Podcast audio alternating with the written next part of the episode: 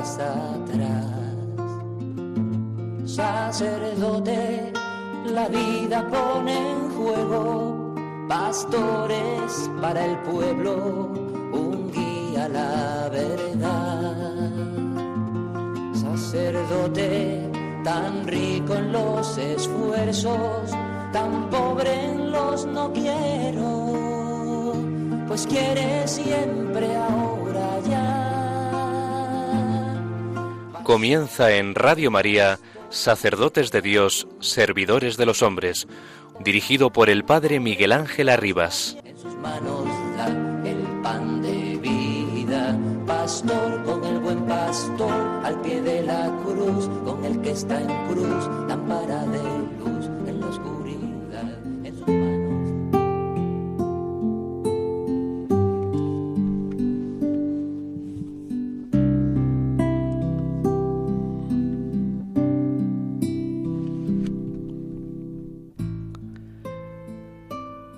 Hoy, debido a los progresos de la medicina y en un contexto cultural con frecuencia cerrado a la trascendencia,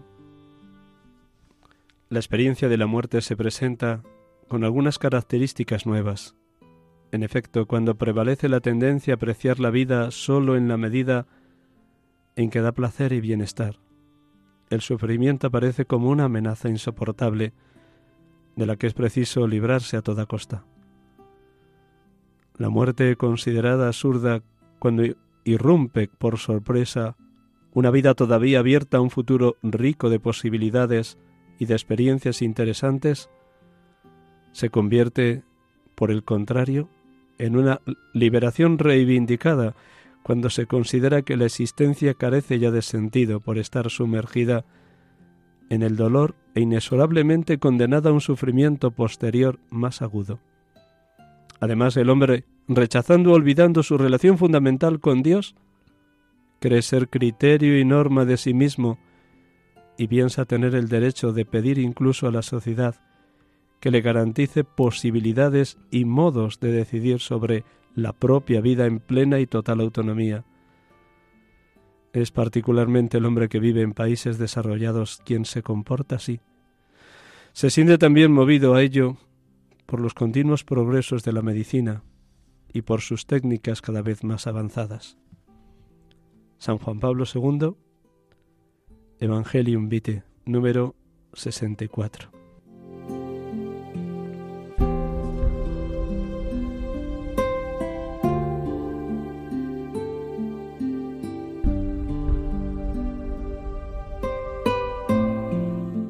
Hermanos y amigos, estamos aquí con ustedes en Radio María, sacerdotes de Dios, servidores de los hombres, en esta tarde de domingo, 1 de marzo 2020, primer domingo del tiempo de Cuaresma. Bienvenidos, gracias por su escucha, gracias por orar constantemente por la santidad de los seminaristas y de los sacerdotes. Damos gracias a Dios de poder estar con ustedes acompañándoles en medio de las muchas actividades que nuevamente nos toca llevar adelante los presbíteros de la Iglesia. Y de nuevo tenemos en esta tarde con nosotros al sacerdote que nos acompañaba también el domingo pasado, Herbert Jaramillo. Buenas tardes, Herbert. Muy buenas tardes, Padre. Buenas tardes a todos los oyentes de este programa de Radio María. Qué alegría y qué gozo pues poder volver a estar con ustedes. También nos acompaña en el estudio un médico, Sergio Andrés Astarduaga. ¿Lo he dicho bien? Artunduaga, padre. Muy bien, pues bienvenido y gracias. gracias. por acompañarnos. Pues bien, vamos a empezar orando como cada domingo, proclamando el Evangelio de este domingo, primer domingo del tiempo de Cuaresma, en este deseo que todos llevamos dentro por obra y gracia del Espíritu de estar en permanente estado de conversión, en la certeza de que la gracia de Dios es la que nos mueve al deseo de santidad que recibimos como bautismo el día que fuimos engendrados a una vida nueva en Cristo y por Cristo en el seno de la Madre Iglesia. Sed santos como yo el Señor vuestro Dios soy santo que escuchábamos el domingo pasado en la primera lectura del libro del Levítico. Pues con este clima de silencio, de oración, de escucha de la palabra, Vamos a comenzar orando y el Padre Herbert nos va a proclamar el Evangelio de este domingo. Un instante con esta música que nos ayude a entrar muy dentro de nosotros en esa presencia permanente del Dios tres veces santo.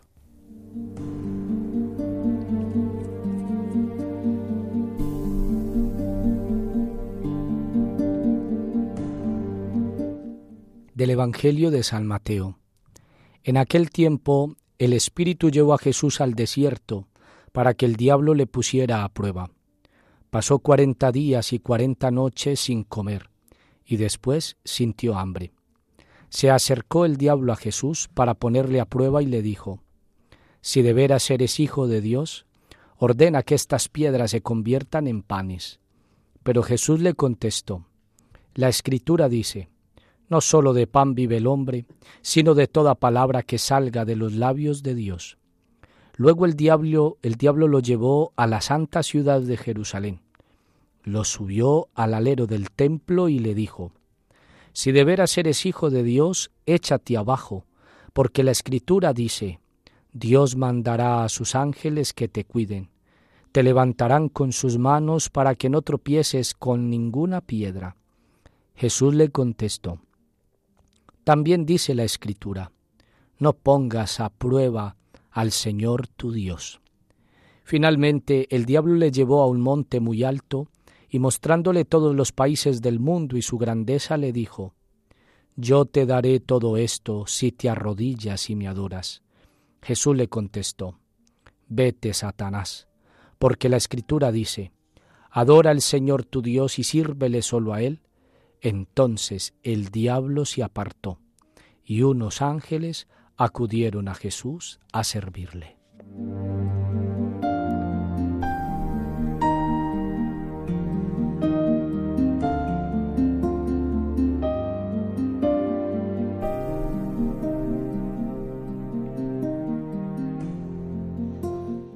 Bendito y alabado seas, Padre porque en este episodio de las tres tentaciones de tu Hijo en el desierto, en el inicio de su vida pública, nos enseñas cómo realmente Él se hizo en todo igual a nosotros menos en el pecado,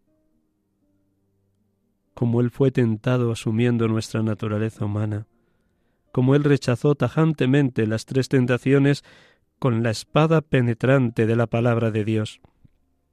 Gracias, Padre, por el ejemplo y el estímulo que es hoy para nosotros los sacerdotes tu Hijo Jesucristo. En Él y con Él también hoy vencemos al enemigo.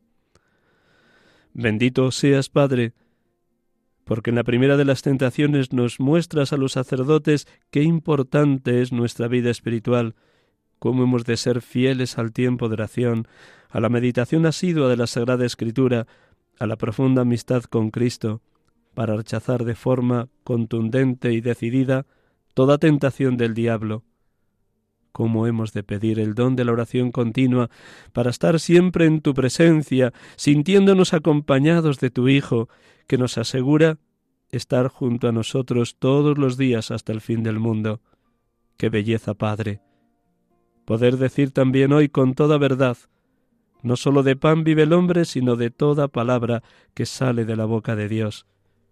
Gracias, Padre.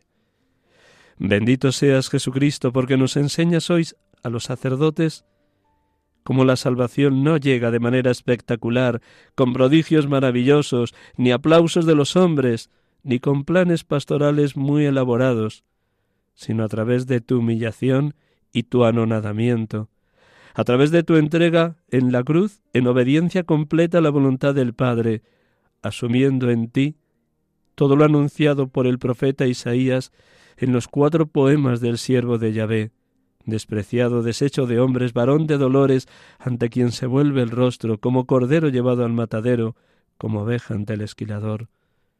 Gracias, gracias, gracias Jesucristo.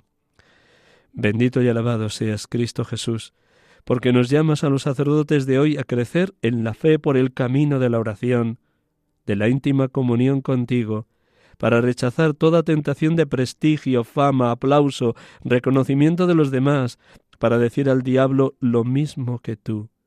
No tentarás al Señor tu Dios.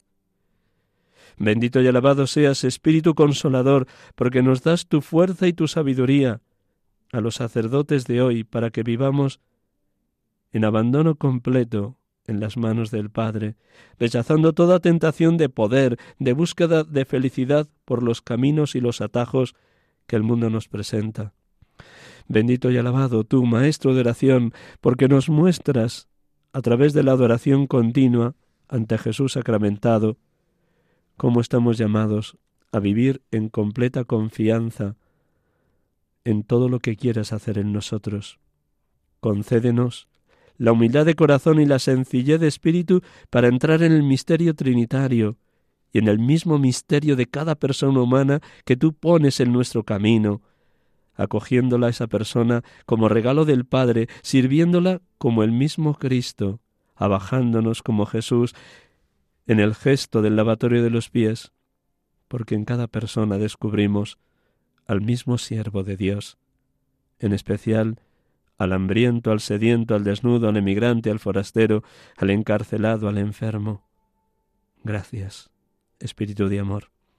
Sigue siendo para nosotros, Espíritu Santo, quien nos enseñe cada día a los sacerdotes a la alabanza con los salmos, a la meditación de la palabra, al reconocimiento de nuestra pequeñez y de la grandeza de Dios, postrándonos ante Él y diciéndole una y otra vez, Así, a ti, Señor, te adoro, a ti, Señor, solo quiero entregarte mi vida, a ti solo quiero darte mi culto. Gracias, Espíritu de amor. Bendito y alabado seas Dios Padre amor, Dios Hijo Redentor, Dios Espíritu Santo, vivificador. Adorado seas, oh Dios amor, oh Dios Trinidad perfectísima de las tres personas. Adentrarnos en vuestro misterio de amor sin límites.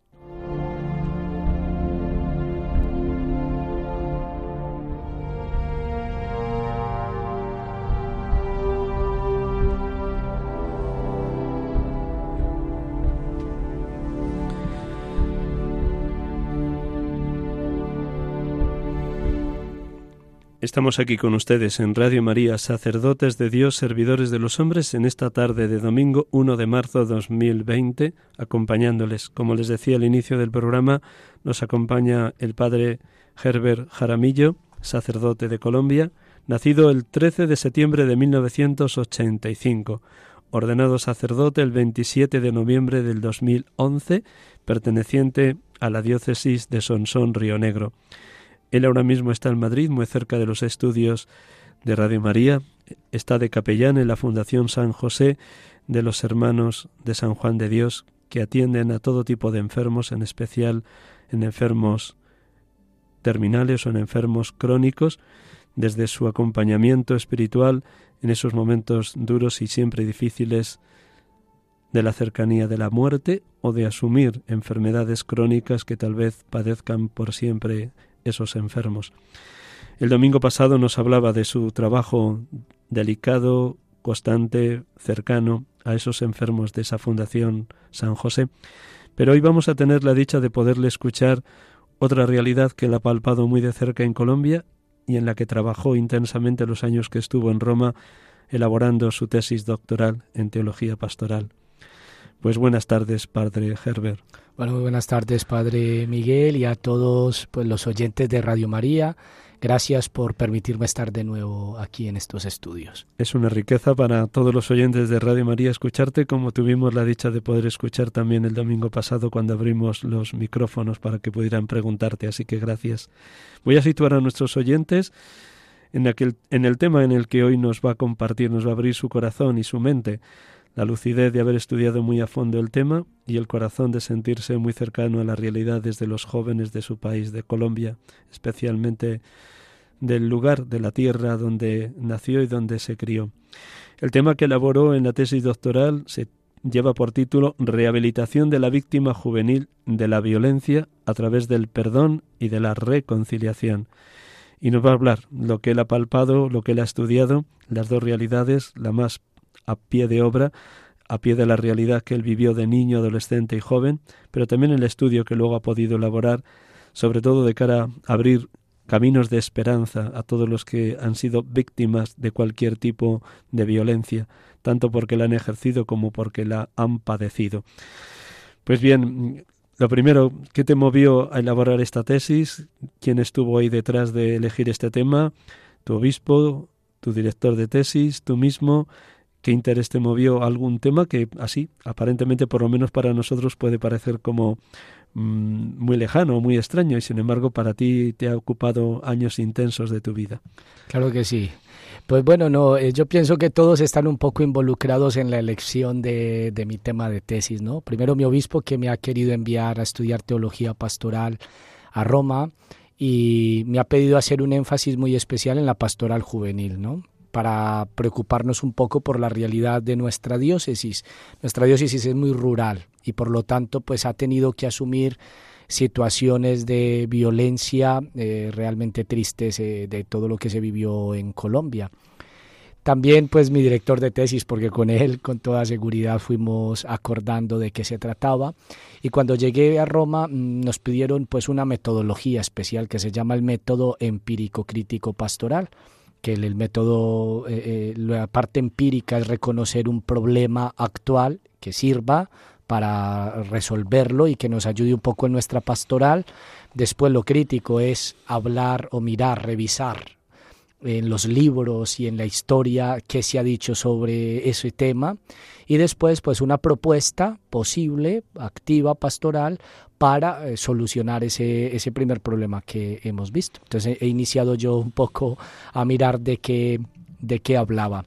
En ese tiempo eh, estábamos eh, empezando apenas en Colombia los diálogos de paz, ¿no? de perdón y reconciliación con los grupos paramilitares y después también con las guerrillas de las FARC. ¿no? Y entonces como empezamos todo ese tema de los diálogos de paz, eh, se escribió un libro muy interesante de un sacerdote, Lionel Narváez, sobre el perdón y la reconciliación. Él tenía unas experiencias que se llaman las ESPERE, Escuelas de Perdón y Reconciliación, y entonces le han llamado a intervenir un poco eh, en el tema de solución de conflictos, de paz y de perdón y reconciliación. Entonces, porque estábamos diciendo, se han entregado un grupo grande de paramilitares, nos han comentado qué han hecho, las atrocidades, y por lo tanto también hay víctimas. ¿Qué hacer? Y entonces se crearon este tipo las escuelas de perdón y reconciliación, que todo empezó con una experiencia del sacerdote en unas comunas de Bogotá, en la capital, con unos pequeños grupos eh, de, conflicto y que por lo tanto fue una experiencia tan bonita que la quisieron hacer proyecto y empezaron a, a vivirla pues con estos grupos y con sus víctimas. Doy por hecho que las personas iban voluntariamente a estas escuelas de perdón y de reconciliación y por tanto que ellos mismos querían ser sanados. ¿Cómo era la pedagogía y la metodología de este método de las escuelas de perdón y reconciliación? Claro que sí, pues en las comunas todo empieza como grupos pequeños de pequeñas comunidades, ¿no? Eh, donde el sacerdote invitaba a las personas libremente quien quisiera sentir la experiencia del perdón. Y después allí ya empezaba todo el tema del trabajo, que además también lo hacía con un psicólogo, ¿no? Se iban los dos y lo hacían desde una parte un poco más mental, digamos, luego emocional, pero también desde esa parte más espiritual. Entonces todo empieza eh, libremente la persona que quiera perdonar y que quiera tener esta experiencia del perdón y después de reconciliarse. En, hay que entender que en las comunas, en algunas comunas, sobre todo las más fuertes en Colombia, hay entre ellos eh, conflictos muy fuertes, ¿no? Nosotros les llamamos las barreras humanas o los muros humanos, ¿no? Que en un mismo barrio eh, dos calles no se pueden ver con otras dos calles, ¿no? Y por lo tanto, el padre quiso en esta parroquia que le habían nominado eh, o nombrado, pues quiso empezar estos procesos entre, entre bandas. De manera que la experiencia fue tan bonita que cuando se entregaron el primer grupo, que fueron los paramilitares, eh, entonces quisieron hacer proyecto esto, que ya era una experiencia hermosa de comunidades eh, rurales, y por lo tanto lo llevaron ya a la nación. Entonces ahí es donde empiezan las esperes, las escuelas de perdón y reconciliación. Primero eran comunidades, pequeñas comunidades, y después le dan pues ya toda esta esta parte institucional, ¿no? Por lo tanto, empiezan el proceso con, con todo este grupo ¿no? de paramilitares y de víctimas. Hay que entender que por un lado está el perdón y por el otro la reconciliación. Son dos cosas diferentes, ¿no? Una nos lleva a la otra y sin la una pues no podemos vivir la otra. Y lo primero es el perdón. El perdón eh, se mira desde una parte más motivacional, más subjetiva, más emocional, es más mía, ¿no? Es una experiencia que yo tengo. Claro, descubrían eh, primero que cuando tú odias y tienes ira y quieres venganza, eres tú el que te haces daño. ¿no? Mientras que tal vez la otra persona sigue su vida común y corriente.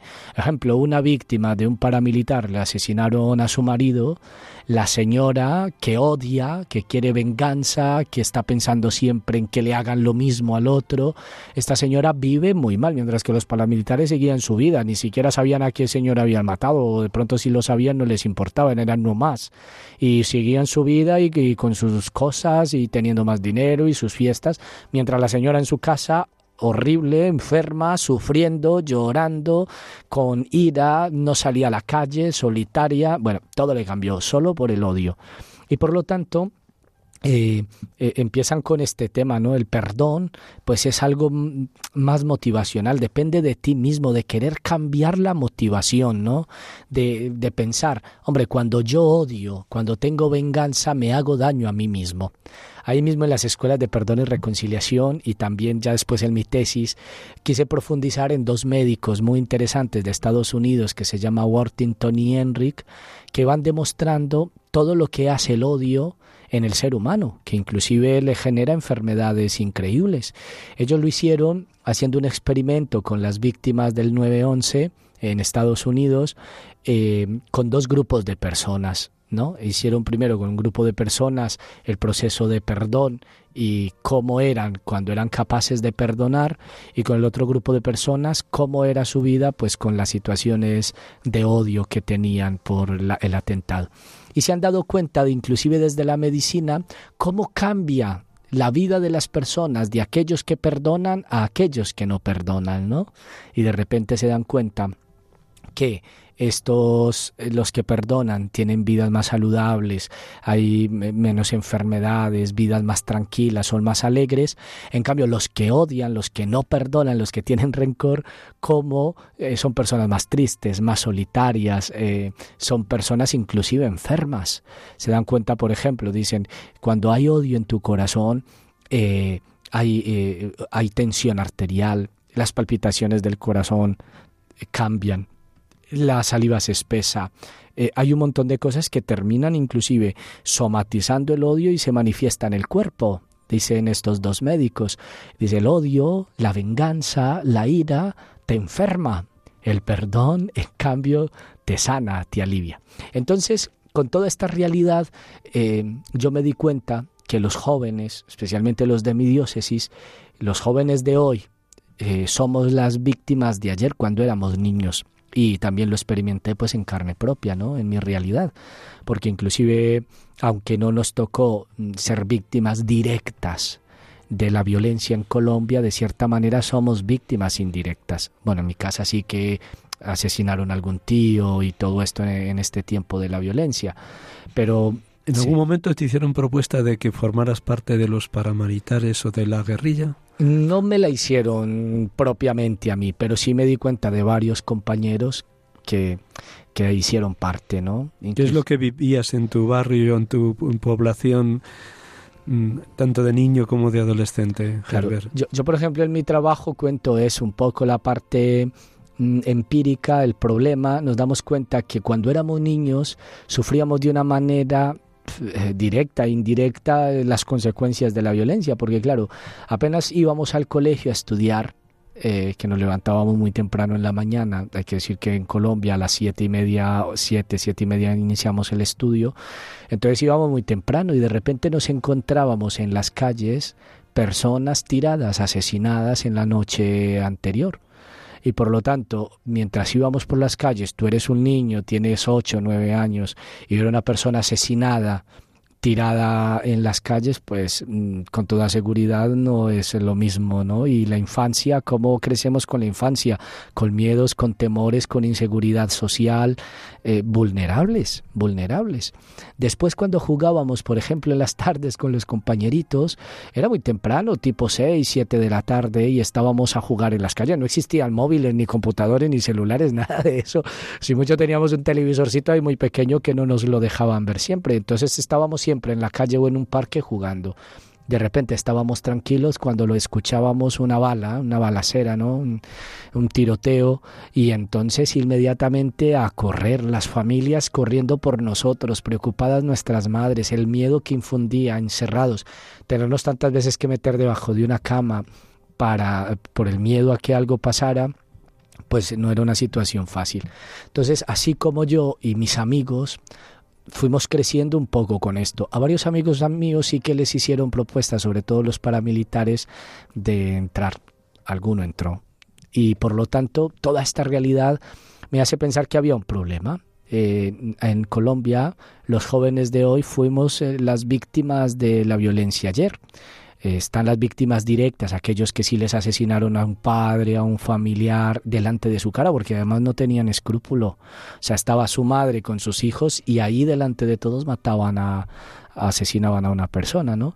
Y por lo tanto, eh, yo me doy cuenta que hay un problema, que estamos creciendo con ira, que estamos creciendo con miedo, que estamos creciendo con odio y por lo tanto sin esperanza, no hay eh, mucho en qué esperar, un futuro, eh, un mañana.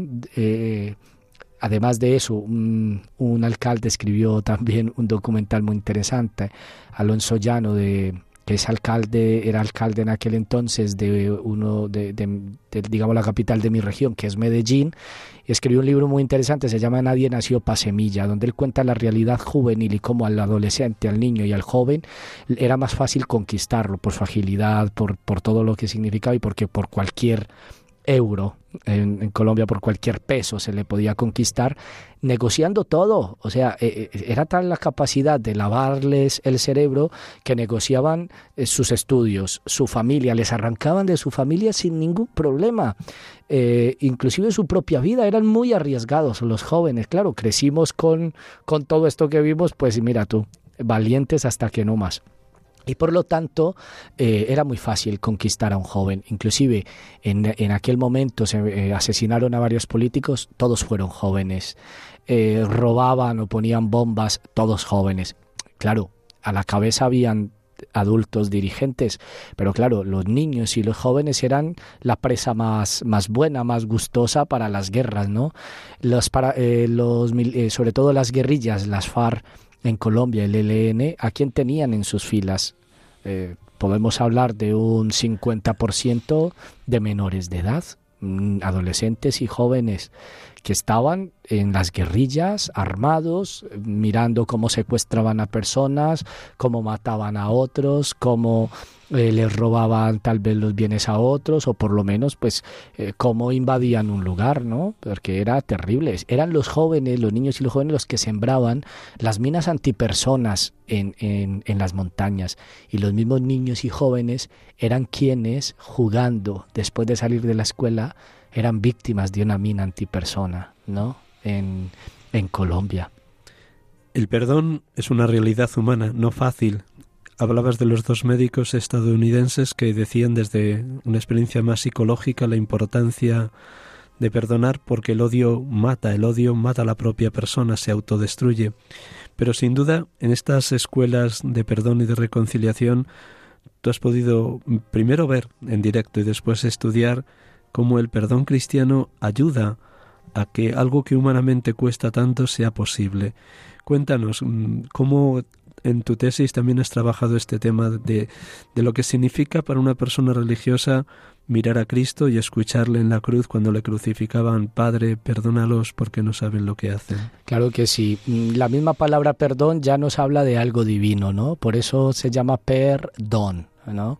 Que significa un regalo, es un don y para, es un don para. Y por lo tanto también es perfección. O sea, mm, yo soy más perfecto cuando perdono.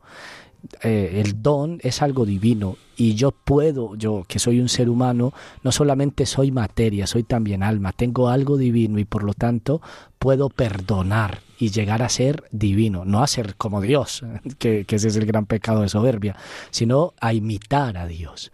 Y por lo tanto, desde una experiencia cristiana, inclusive para en Colombia es un poco más fácil también trabajar el tema del perdón porque sabemos que la realidad de fe eh, que hay allí pues es muy grande y por lo tanto el tema de la confianza en Dios y todo esto pues es eh, se hace un reconocimiento muy importante. Entonces eso hace que entender que el perdón se puede pedir a Dios para que se conceda como un don, es también un don que yo doy a otra persona. ¿Pero por qué? Porque reconozco que también yo he sido perdonado. Entonces, desde la experiencia de fe, entender que antes me ha perdonado Dios, que Dios me ha dado miles de oportunidades a pesar de mi realidad débil y humana, entender que ya he sido perdonado por Dios, pues me abre y me da apertura también al perdón que debo ofrecer, ¿no? Hay una canción muy bonita que dice, si tú quieres que el Señor te perdone, debes primero perdonar. Y por lo tanto, entender, por ejemplo, la figura de Cristo, que es nuestro ideal, cómo viendo a sus victimarios, a quienes le asesinaron, a quienes le clavaron en la cruz abajo, en vez de sentir ira, odio, venganza, siendo Dios podía prácticamente destruir inmediatamente el mundo, sin embargo, las palabras que salen de su corazón son, perdónalos, porque no saben. Y por lo tanto eso es una clave muy importante, inclusive en las escuelas de, de perdón y reconciliación, es aprender a descubrir la ignorancia del otro Claro, fueron personas que no han estudiado, personas que inclusive cuando hacen el daño prácticamente están tan mentalmente tan convencidas de sus ideales sociales eh, o económicos o lo que sea, que no creen que están haciéndole daño a otra persona, se convencen de que prácticamente están haciendo bien. Eh, por lo tanto, hay inclusive ignorancia en quien hace el daño y además entender que también esa persona fue víctima. Por eso cuando Jesús tal vez decía a quienes le habían crucificado, perdónales porque no saben lo que hacen, ha entendido también que quienes están ahí son víctimas, ¿no? Eran víctimas en aquel momento del poder de un imperio, él lo hacía porque eso, por convicciones personales, porque por su ignorancia y por tantas otras cosas. Eh, hay, hay inclusive una estrategia muy bonita, una pedagogía que se llama la silla vacía, donde prácticamente la persona que ha sufrido la víctima, que ha sufrido eh, todo tipo de violencia, cualquier violencia, eso, una situación, sienta a su victimario en el secreto, en el silencio, enfrente, en una silla que está vacía. Y le habla y se le lamenta y le dice todo lo que siente, que es como un, tipo de catarsis eh, personal eh, para pasar de la ira al llanto, que eso es muy psicológico. Y después intenta entender a, al victimario y entonces le hace preguntas. Y él mismo pasa y se sienta en la silla vacía. Intenta responder por qué hizo lo que hizo. Esto ha generado cosas muy bonitas porque, claro, la otra persona empieza a decir, bueno, tal vez me mataste a mi hijo porque tú no tienes hijos o tal vez mataste a mi hijo porque a ti te mataron al tuyo, o tal vez y empieza un diálogo mm, silencioso con la silla vacía que la víctima termina respondiendo como si fuera el, victimario y, y, empieza un proceso muy bonito. Ahí es donde cambia la motivación. Dice, hombre, es verdad, este me hizo daño, pero ¿qué tenía detrás? ¿Qué había en su vida? Porque todos nos equivocamos. Nuestro problema es que idealizamos mucho, creemos que el otro es un Dios, inclusive al, esposo, a la mujer, al hijo, al hermano. Nosotros creemos y, no, esperamos nunca que nos falle porque estamos idealizando mucho a las personas, pero en realidad el único que no nos falla es nuestro Dios. De resto, somos seres humanos y va a fallar el que sea. Eh, me parece, por ejemplo, ya que estamos en este programa de sacerdotes, cuántas personas, me alejé de la iglesia porque este cura, ¿qué pasó? Idealizaste mucho al sacerdote. Está bien, representa a Dios, tendría que ser santo, como dice Teresa de, de Jesús. Sin embargo, es un ser humano también, llamado por Dios, y se equivoca y tiene un error y tiene un pecado. Es que es un ser humano, no es nada. Y por lo tanto el perdón puede perfeccionar tu vida, es, puede ser divino cuando ofreces ese perdón. El perdón cambia inclusive. El perdón eh, sabemos que perdón y reconciliación es diferente. Y, Ahora nos vas a dar ese paso de, la diferencia entre perdón y reconciliación como un paso más. Mm. Pero termina con este aspecto del perdón para luego dar ese otro paso, Herbert. Muy bien, entonces el perdón, eh, al ser divino, nos puede a nosotros divinizar. Eh, sana, el perdón ayuda, y el perdón, que es un cambio de motivación, termina, como decimos, yo por mirar a la otra persona con una mirada diferente. Cuento una experiencia que está en el libro del padre Lionel Narváez de una jovencita a la que mm, un chico empezó, digamos, a, enamorarla, ¿no? Y la joven pues no había pasado una experiencia muy dura con una relación, tenía un hijito, su marido la había abandonado y de todo, y no quería saber nada más. Este hombre empieza a insistir, a insistir, ella se, se llena de ira, empieza a contestarle un poco agresivamente, el hombre también, y el hombre termina por asesinar a su hijo. La mujer está con odio, ira en su corazón. El hombre de apenas 18 añitos, que no estamos hablando de un joven, lo meten a la cárcel, empieza todo esto y la mujer empieza a asistir a estas escuelas de perdón y reconciliación. Entonces le hablan del cambio motivacional, de mirar al otro, de aprenderlo a entender, de ofrecer el perdón, de cambiar ella su manera porque se estaba enfermando, se estaba haciendo daño. Y después da el otro paso. Pero le ofrece primero ella el perdón o sea, ella dentro empieza a tratar de entender a la otra persona, qué tenía la otra persona, qué había, por qué se equivocó, y a entenderse ella también, también ella se ha equivocado. Le faltaba a ella perdonarse también a ella misma ante una herida que había tenido y por eso respondió inclusive agresivamente ante una persona que solamente le estaba eh, pidiendo que le amase, ¿no?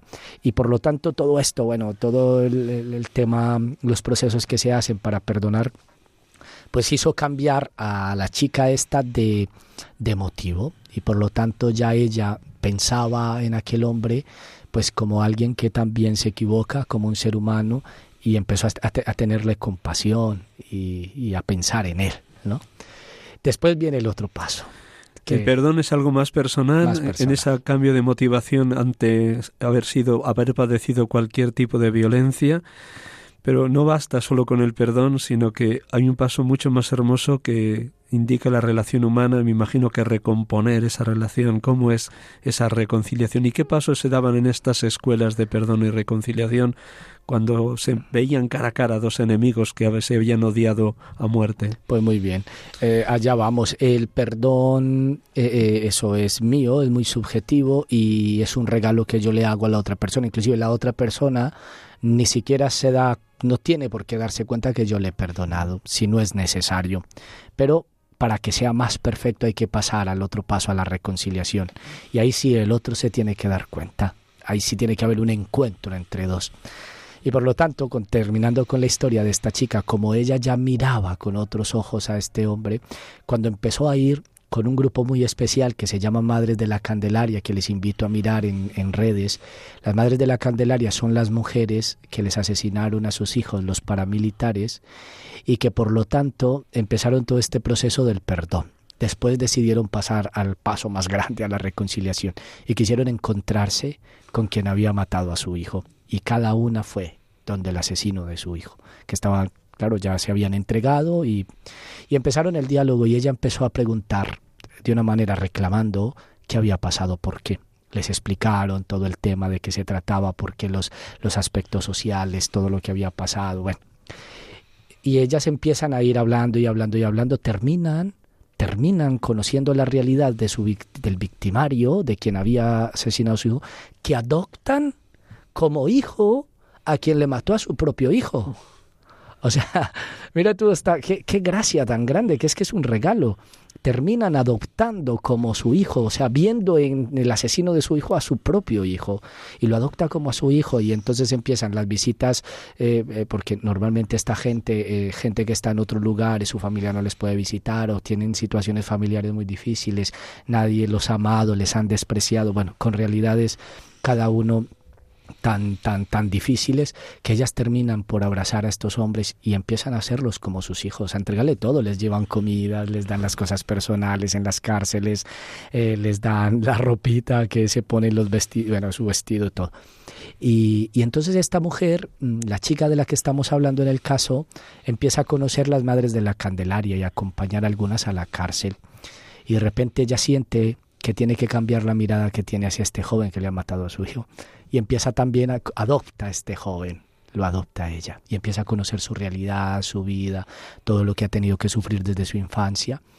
Esta mujer empieza a mirar con ojos tan diferentes a este hombre que se termina enamorando, del hombre que le mató a su hijo. Y por lo tanto, en la cárcel y todo empiezan también pues este proceso de enamoramiento, de noviazgo. O sea, mire que la capacidad del perdón puede hasta cambiarme la manera de mirar al otro. No, me cambia la manera de mirar al otro. Ahora tienen una familia, se, casaron, se han casado, mm. eh, mientras estuvo en la cárcel, que se enamoraron y eso, le faltaban dos años al hombre para salir, ya tenían un, niño. Pero para decir que hasta dónde llega eh, es el cambio de motivación y el perdón, que puede inclusive, tú puedes terminar mirando con una mirada dulce aquel que te hizo daño y le transformas la vida y el corazón es que el amor, el perdón, es dinamita pura, tiene la capacidad de transformar y cambiar. ¿Qué hacemos nosotros? El Papa San Juan Pablo II lo decía, ¿qué es la violencia? La violencia es una espiral que puede empezar con algo tan simple y que termina en algo tan grande. E, y al revés tal vez también. O sea, podemos en cambio empezar con algo tan grande como el perdón y, terminar nuestra vida con más simplicidad y más tranquilidad, ¿no? Hablabas al inicio de las tres dimensiones de tu tesis doctoral.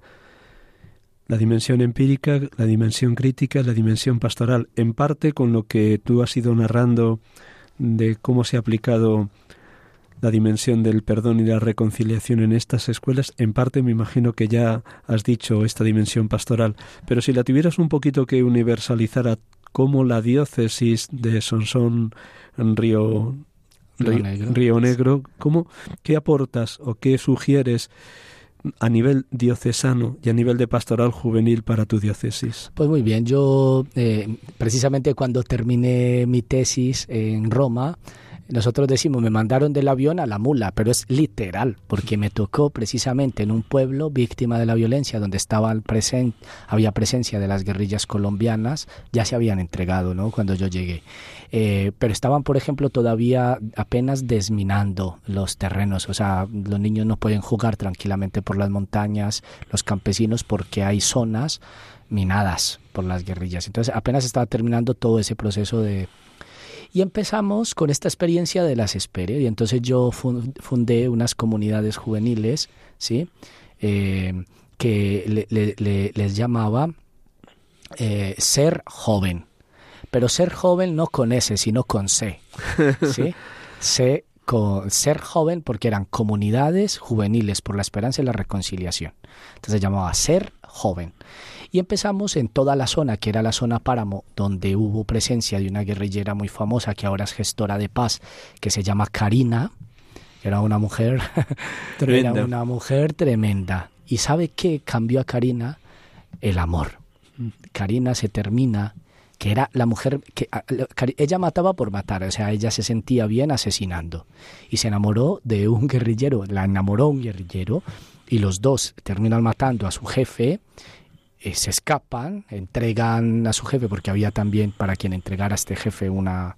Se entregan a, los procesos de perdón y a los procesos de paz de Colombia y por lo tanto mm, empieza a ser gestora de paz. Ahora es gestora de paz en nuestro país que es una cosa muy... Pero mire, el perdón puede lograr eso, o sea, que tú pases de odiar rotundamente y de querer sangre por sangre a ser un gestor de paz.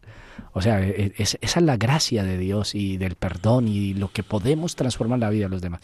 Entonces me tocó a mí en esta región, donde esta Garina hizo todo, todo lo que hizo, eh, gente que se entregó, otros inclusive camuflados, aquí lo revelo, mm, no voy a decir de quién se trata, pero muchos de ellos pertenecieron a las guerrillas obligados y por lo tanto, aunque aunque se desarmaron, no se entregaron al poder civil, digámoslo así, ¿no? sino que se quedaron en sus casas como lo eran antes, como campesinos. Algunos eh, hacían, todos parte de la, de la parroquia, ¿no? Y esto. Entonces empecé, empezamos a crear en la zona un, una, una, actividad juvenil. Entonces en mi parroquia les llamábamos ser joven y en toda la zona que implicaba a todas las parroquias como un archiprestazgo les llamábamos eh, comunidades juveniles bajo la sombra del omnipotente, ¿no? que es una, una experiencia muy bonita que tiene como signo una sombrilla y una sombrilla grande para que dos vayan en el camino, ¿no? Es el encuentro del perdón y de la reconciliación. Y empezamos a trabajar con todos los jóvenes de nuestras veredas, a hacer comunidades pequeñas en cada vereda y empezamos a trabajar con los jóvenes todo el tema de, pedagógico de escuelas de perdón y reconciliación, que son diez etapas, cinco etapas del perdón y cinco después de la reconciliación. Lo último que hicimos, que fue muy bonito, fue comunicarnos con el padre Lionel Narváez. Eh, vinieron, hicimos un, encuentro de perdón y reconciliación en nuestro pueblo. Entonces vinieron, eh, eh, allá había, habían hecho una toma guerrillera en el pueblo y habían acabado con todo el pueblo, lo habían destrozado con unas bombas con carros bombas. Y vinieron los policías que habían sido víctimas de aquel atentado y, nos, y estuvieron ahí vino la guerrillera esta, eh, Karina, y algún otro, ¿no? Y, y bueno, es verdad que descubrimos que todavía los más viejos no había esa capacidad porque nos hicieron reclamos, nos mandaron una carta que cómo era posible que estuviéramos promoviendo que viniera a nuestro pueblo una persona que había hecho tanto daño y en los viejos no hay esta capacidad de perdonar tan fácilmente, que es una cosa extraña como como entre más adulto debería yo ser más humilde y tantas veces no es así. En cambio el joven que tiene una capacidad más social, inclusive en mi tesis hablamos de los estadios morales del joven, donde hay un estadio moral muy interesante que es, que es el estadio... Eh, a ver si lo recuerdo en este momento que se me olvida tantas veces. Eh, el estadio postconvencional, que es un estadio social. O sea, el joven en el estadio postconvencional termina pensando ya no en él mismo, sino en la sociedad, en qué es lo que mejor le sirve a la sociedad. Y nos damos cuenta que el joven tiene esa capacidad social. Y por lo tanto es más fácil para un joven perdonar que para un adulto. Mira, mm. o, para un anciano. Es mucho más fácil para el joven porque está pensando más en, a nivel social, en su futuro, práctica, en su presente y en su futuro. Cambio uno de pronto como viejo ya está por lo que hagan por uno y lo, uno, lo que uno haga por uno mismo y entonces de pronto no es capaz. Pero bueno, hay tantos que sí lo hacen y estamos invitados a hacerlo. Y nos damos cuenta que es verdad, que es tan fácil para los jóvenes perdonar pues estos jóvenes empezaron a participar de nuestras escuelas de, de a ser joven, de comunidades por la esperanza y la reconciliación juvenil, todo el proceso de paz, hicimos los encuentros, inclusive con algunos guerrilleros, de diálogos y de encuentros personales, y terminan por comprender muy bien terminan por comprender muy bien, vuelven a sus vidas, siguen en sus trabajos en el campo, muchos se habían ido a las ciudades desplazados, pues han regresado, porque también hemos hecho trabajos con ellos y fue muy bonito. La experiencia en realidad pienso que eh, la tesis se aplicó, se aplicó, se hizo y ahora pues cuando yo me vine quedaron allá las comunidades, ya inclusive había también una comunidad de mujeres de Espere, esas sí son de Espere, Escuelas de Perdón y Reconciliación, que estaban siendo líderes comunitarias mm, de perdón y reconciliación. Terminamos inclusive formando, ellas mismas formaron una pequeña empresa de, de gallinas y huevos. Entonces todo eso las llevó también como a, a tener este, este momento especial. Un instante de música y vamos a ir terminando. Muchísimas gracias, Herbert.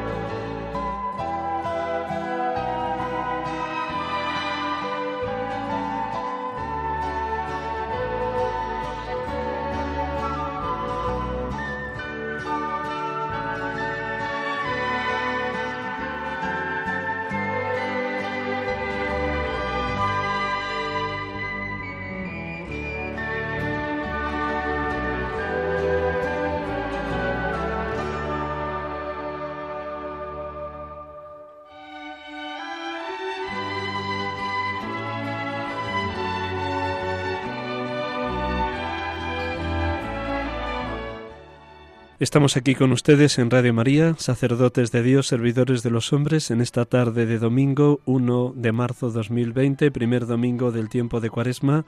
Como el domingo pasado tenemos la dicha de poder entrevistar al padre Herbert Jaramillo de Colombia, de la diócesis de Sonsón, Río Negro, y es un gusto escucharle cómo su tesis doctoral que elaboró en Roma rehabilitación de las víctimas juvenil de la violencia a través del perdón y la reconciliación no se queda solo en un mero enunciado de una tesis como algo teórico, sino que él mismo tuvo la dicha de poderlo aplicar cuando, regresando de Roma, pasó del avión a la mula y fue enviado a uno de esos poblados donde se había sufrido de una manera muy violenta todo lo que la guerrilla había arrasado en aquel poblado donde fue enviado por su obispo como pastor. ¿Qué nos quisieras añadir a este final y qué, luz de esperanza aportan estas escuelas de perdón y reconciliación, no solo para tu diócesis, sino me imagino que para todo el país de Colombia? Sí, bueno, yo pienso que, y para el mundo entero, ¿no? bueno, no, es no, es una tesis doctoral, esta es mi licencia apenas, pero bueno, a ver si llegamos también al doctorado.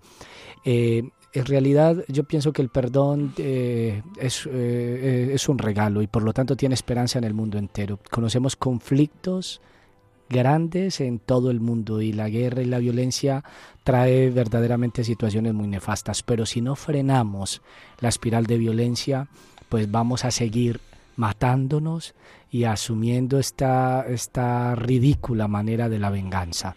Yo termino, pues termino con una frase que escribió el mismo sacerdote que inspira las escuelas de perdón y reconciliación y que nos a ver, eh, nos sirve a todos, porque yo pienso que de cierta manera todos hemos tenido que perdonar.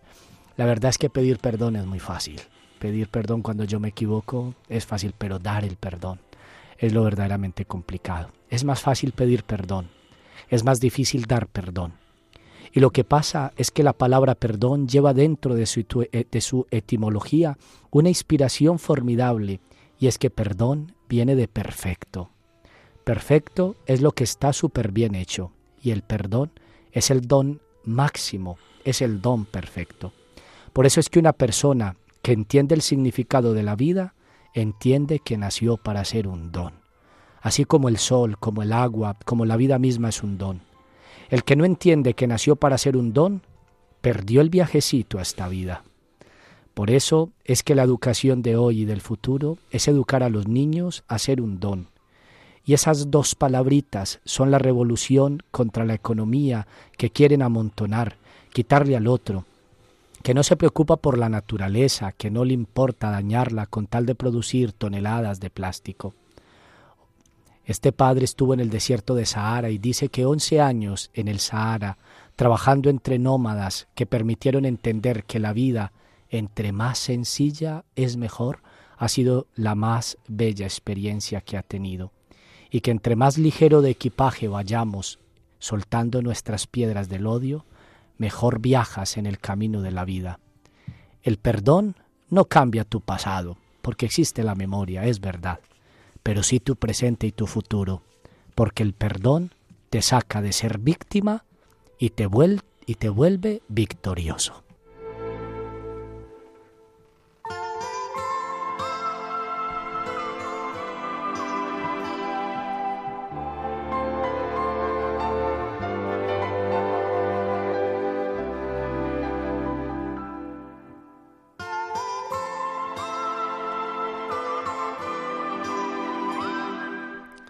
Muchas gracias a todos ustedes por habernos acompañado en este domingo. De nuevo, gracias Padre Herbert Jaramillo por habernos compartido la experiencia de estas escuelas de perdón y reconciliación que, como acabas de decir muy bien, no solo son necesarias para Colombia, para tu diócesis de Sonsón, Río Negro, sino para todo el mundo allí donde el ser humano entiende el perdón como don de Dios.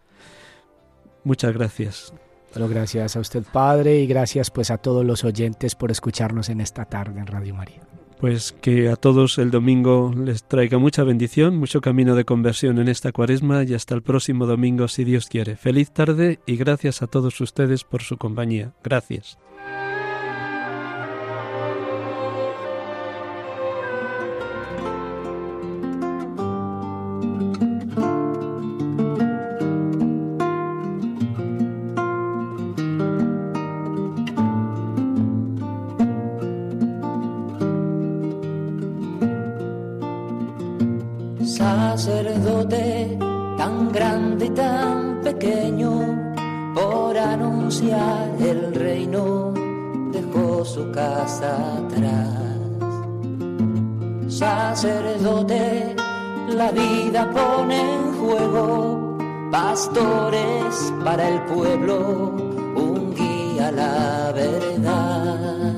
Acaban de escuchar el programa Sacerdotes de Dios, Servidores de los Hombres, dirigido por el Padre Miguel Ángel Arribas.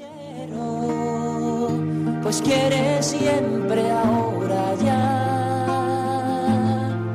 Pastor con el buen pastor al pie de la cruz, con el que está en cruz, lámpara de luz en la oscuridad, en sus manos da el pan de vida.